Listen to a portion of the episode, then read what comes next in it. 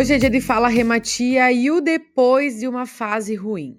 Relacionamento tóxico, trabalho ruim, problemas financeiros. A vida é feita de recomeços, mas é difícil de recomeçar em alguns momentos. A Kátia viveu oito anos num relacionamento que não foi saudável. Ficou por um bom tempo sem encontrar ninguém. Hoje namora, mas sente que está cheia de limitações nessa nova fase e buscou nossa ajuda. Ela quer compreender por que, que o depois de uma fase ruim é tão difícil. Eu acredito que o depois de uma fase ruim, ele é tão difícil porque existe um trauma é, relacionado às coisas que aconteceram. E esse trauma, ele a- acaba relacionando que todas as ações posteriores à fase ruim serão iguais àquela fase. E isso é algo que nós precisamos compreender que não vai acontecer dessa forma, porque cada momento é um momento, Cada experiência é uma experiência, né? Só que é complicado nós compreendermos isso sem racionalizar em cima disso, sem compreender de forma esquematizada o porquê que isso acontece. Tem uma ferramenta que a gente trabalha nos processos de desenvolvimento pessoal e profissional chamada ferramenta de crenças limitantes. Quem fala bastante sobre isso é o Anthony Robbins.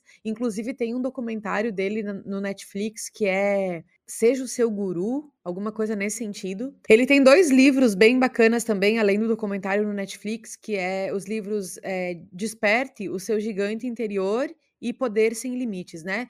E ambos os conteúdos eles falam bastante sobre essa questão das crenças limitantes e como fazer para nós é, ressignificarmos e quebrarmos isso, tornando os nossos pensamentos mais crenças fortalecedoras do que limitantes. Então, olha só, gente, depois de uma fase ruim, depois de experiências ruins que a gente vive, a gente adquire convicções é, relacionadas ao nosso desempenho ou ao nosso desenvolvimento ou aos relacionamentos, né? E essas convicções, elas se tornam tornam uma verdade absoluta quando não questionadas. Então, olha só, o que a Kátia traz foram experiências que ela viveu que resultaram em sensações e experiências que ela não quer mais viver e passar. Uma consequência disso é, eventualmente, a Kátia compreender que cada relacionamento, cada emprego que ela tiver vai repetir os padrões dos anteriores. Isso não é uma verdade porque cada experiência é uma experiência. Mas afinal de contas, de que forma que a gente adquire essas crenças e o que a gente precisa fazer para ressignificar elas, tá? Então a gente adquire crenças de três formas: experiências, que foi o que eu acabei de falar agora, informações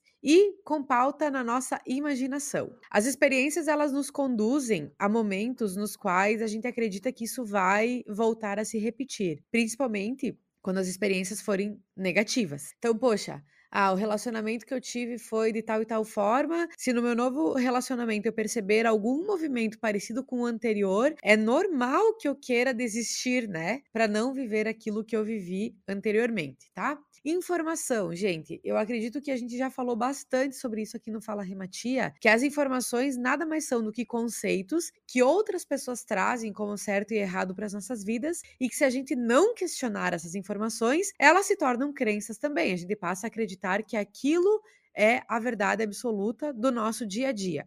E outra fonte de crença são as nossas imaginações ou melhor, a nossa imaginação, tá? A nossa imaginação, ela é uma fonte de crença porque eventualmente a gente olha uma coisa e a gente cria uma suposição com relação àquilo, e nem sempre a suposição tem a ver com a ação, ou a suposição tem a ver com a realidade, né? Na grande maioria das vezes é somente uma imaginação que vai criar um contexto, mas que no fundo, no fundo não faz tanto sentido assim, tá? Só que qual que é o nosso grande desafio? No momento que a gente constrói essa crença limitante, nós não temos a percepção de que ela limita as nossas ações do dia a dia. Então, o nosso grande desafio é questionar esses padrões de informação, de experiência e da nossa imaginação. Questionando é questionando mesmo, perguntando: por que é que eu estou sentindo isso? Será que isso faz sentido? Será que essa é uma verdade absoluta? Será que essa vai ser a minha realidade, né? Porque no momento que nós só adquirimos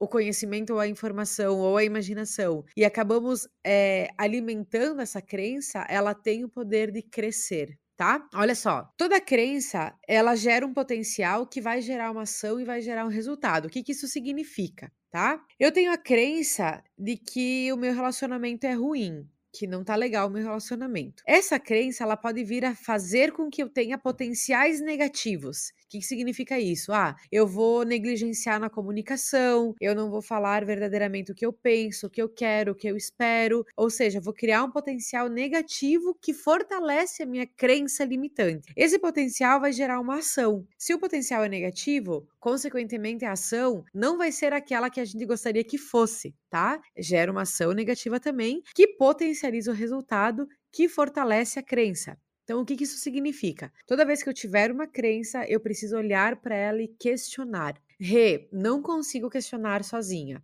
Não consigo, não estou entendendo o que você está me falando. As grandes buscas de ressignificar crenças estão atreladas novamente ao nosso autoconhecimento. Então, não consegue fazer sozinha, busque alguém que te ajude a pensar diferente, né? Uma terapia, um mentor, um processo de autoconhecimento, uma leitura, um livro, uma amiga que te questione, sabe? Porque a gente só quebra a crença questionando e dando um novo significado àquele padrão comportamental e àquele padrão de, de pensamento. Tem também, dentro da psicologia, e eu não tenho total domínio desse conteúdo, mas eu já vivi isso na terapia e eu sei que isso funciona, né? Que é nós dessensibilizarmos alguns conceitos que a gente acredita. Então, por exemplo, assim, ah, é, usando um, modelo assim bem simples, né? Tenho medo de falar em público. A maior forma da gente ressignificar o medo de falar em público é enfrentando momentos onde eu tenho que enfrentar o público. Aí a gente vai dessensibilizando e, consequentemente, ressignificando a crença limitante. Porque as fases ruins, elas terminam. E as fases boas, elas terminam também. Tem uma frase que eu já falei aqui no Fala Rematia, mas eu sou meio repeteco em alguns conteúdos, né? Que diz assim, ó: "Boa notícia, nada dura para sempre. Má notícia, nada dura para sempre". Isso é tanto a fase boa como a fase ruim. E a gente não pode levar por consideração as fases ruins como algo que sempre vai estar acontecendo, né? Contanto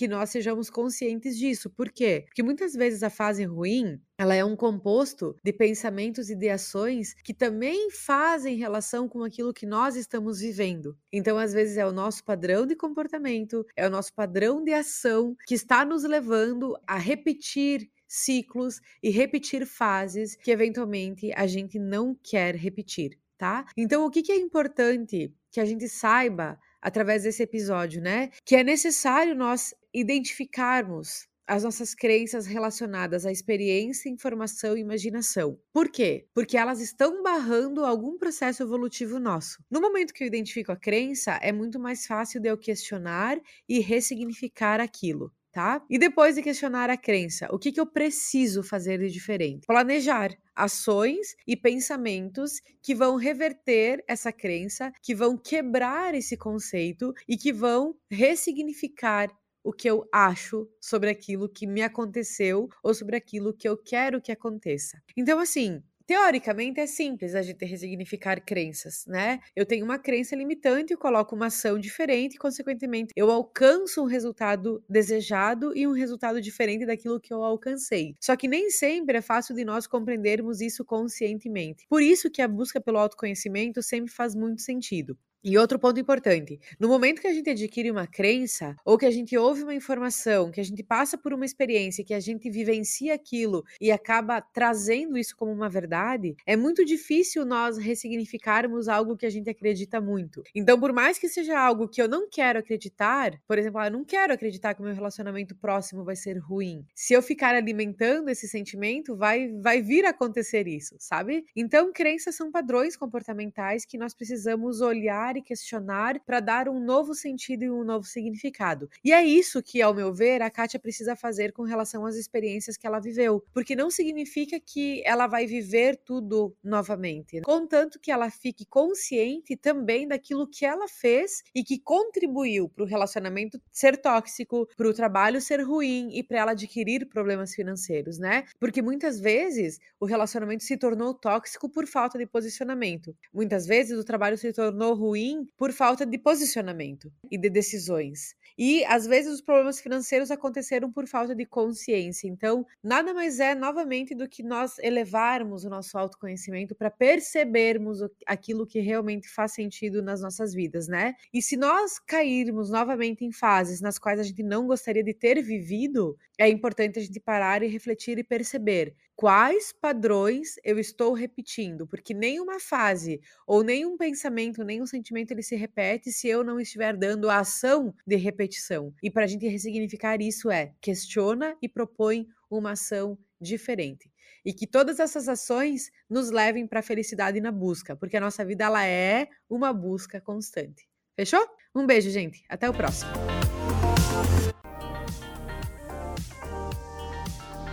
A Ótica Flor de Lis é parceira do Fala Rematia. Na Ótica Flor de Lis você encontrará produtos de excelente qualidade, além de um atendimento recheado de alegria e simpatia. Na Ótica tem à sua disposição da variada linha de armações para óculos de grau e elas trabalham com as melhores lentes. Nós confiamos e indicamos. Siga nossa parceira também no Instagram, arroba Ótica Flor de Lis.